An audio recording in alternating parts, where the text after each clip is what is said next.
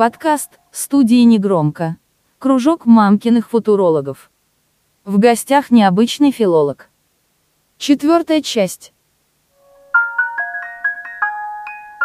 Давай, с тебя стих. Стих, кстати, тоже старый. А он еще в ЖЖ был написан 15 лет назад.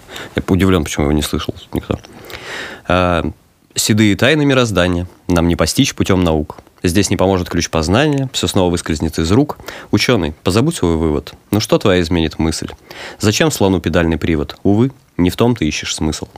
Не рассчитают инженеры, и математики слабы, и физики не знают меры расчета происков судьбы. Еще никто не дал ответа на все вопросы, на все вопросы слова «как», но я открою тайну эту. На все один ответ. Хуй. Хуй и возвелись плотины. Хуй воздвиглись города. Хуй и тонут бригантины, и падает звезда. Хуйка самолет разбился, хуйка перерыли путь. Хуйка ты на свет родился, нет-нет, да сдохнешь как-нибудь. Хуйка – великая причина. Хуйка – основа всех основ. Не властелина, не властно времени пучина над грандиознейшим из слов. И если чей-то взгляд печальный тебя с надрывом спросит «как?», ответь достойно и тотально, всеобъясняюще. Хуй. Хороший стих. Ладно, так весело. У меня другой вопрос просто. Пока вот это умничали. Ты мне расскажи, каким образом девушка, которая учится в духовной семинарии, а, ведет, как это правильно назвать, мастер-классы, лекции по истории русского мата. Это совместимо вообще? Да не, на самом деле я про мат хотел поговорить, это подводочка. А, это начнем с того, что это не моя специализация, там конкретно история языка и лингвистика. Я могу говорить об этом только вот, ну, на таком как бы популярном уровне для того, чтобы эм, рассказать вкратце и простыми словами, например, о каких-то языковых явлениях. На том, чтобы глубоко и там специализированно заниматься табуированной лексикой, у меня такого не было. И почему я захотела провести лекцию по мату. Э, для меня было очень удивительно, что его не используют, и что оно до сих пор находится в таком, ну, в таком табуированном виде, что постоянно запрещают им пользоваться, и что цензура его не пропускает, потому что я не совсем понимаю, что в нем плохого. Ну, то есть ты любишь пить матерком? Есть такой грешок. Ну, то есть нужно всегда просто разграничивать сферу, в которой мы его употребляем. Почему взрослые люди, находясь э, там в общественном месте, не могут э, пользоваться матом? У нас же давно а, мат перестал обозначать э, там прямые органы, да, например. Когда мы посылаем человека на мы не говорим о том, что он должен конкретно подойти к этому органу и там оказаться на нем, например.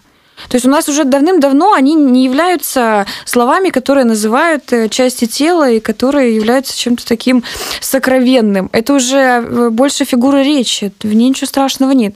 И еще страшное заблуждение вот это, что э, прибежала татаро-монгольская ига и заселили наш язык матом. Но они все русского происхождения. Вот, все четыре корня, которые у нас Какие все четыре корня? Можно, да, легкий ликбез, потому что я не попал на твою лекцию, к сожалению.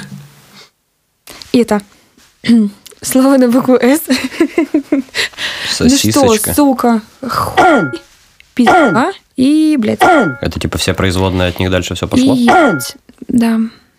Ну, сука в основном оставляют э, в качестве э, там литературного, но неиспользуемого слова, да, такого отчасти табуированного. Вот, а остальные почему-то закрывают всегда.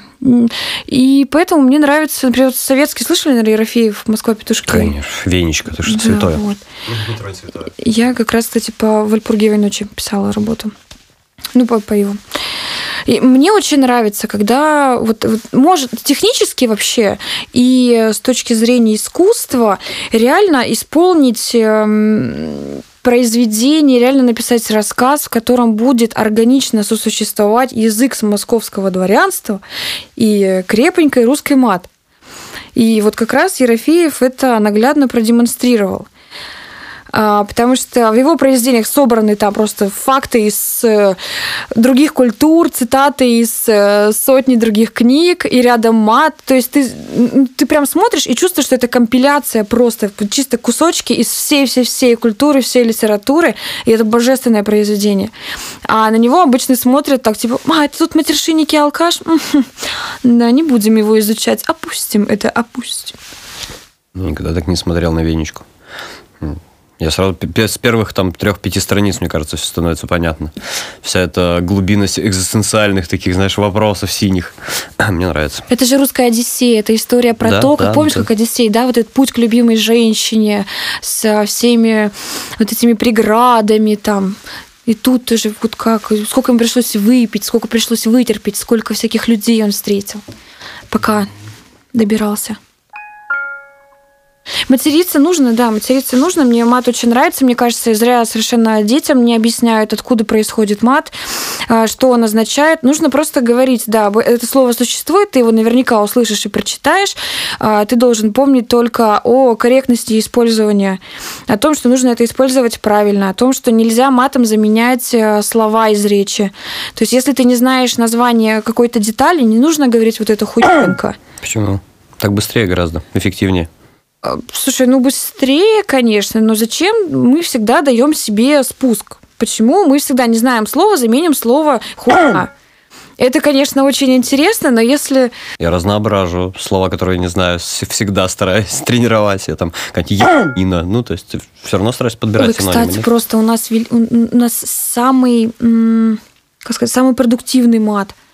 Ни в одну, нигде просто нет а, таких а, слов, а, которые, м, где корень давал бы такое количество разных а, Производных. производных потом, да.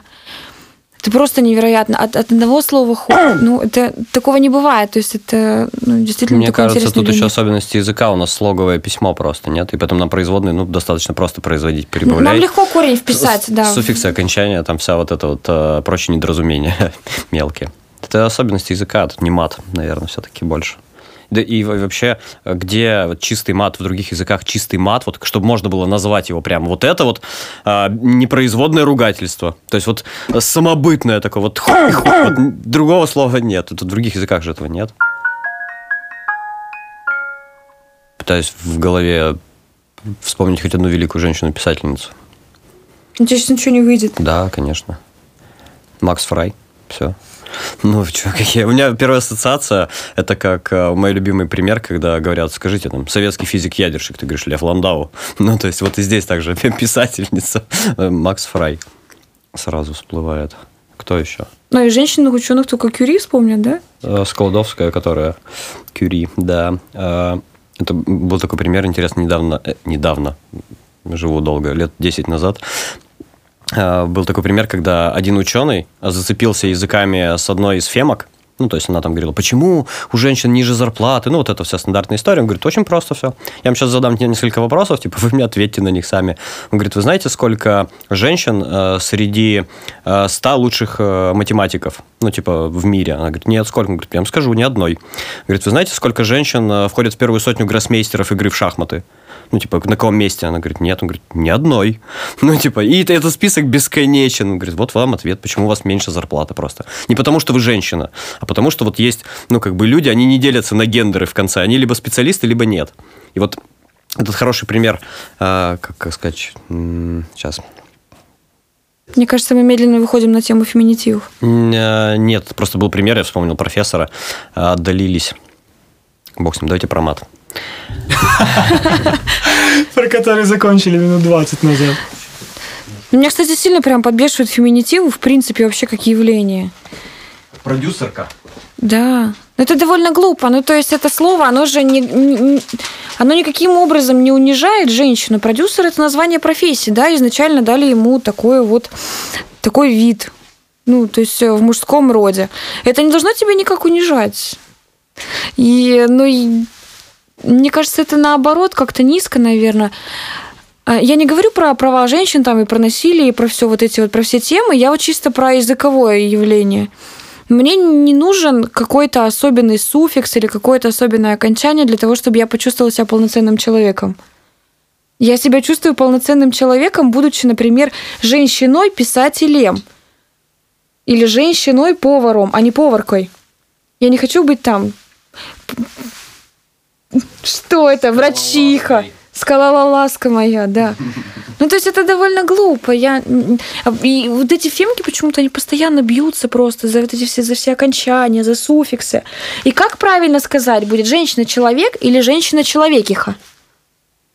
Ну, то есть вопросик такой, да? Как бы ты, ты, ты человек, в конце концов, или человечица?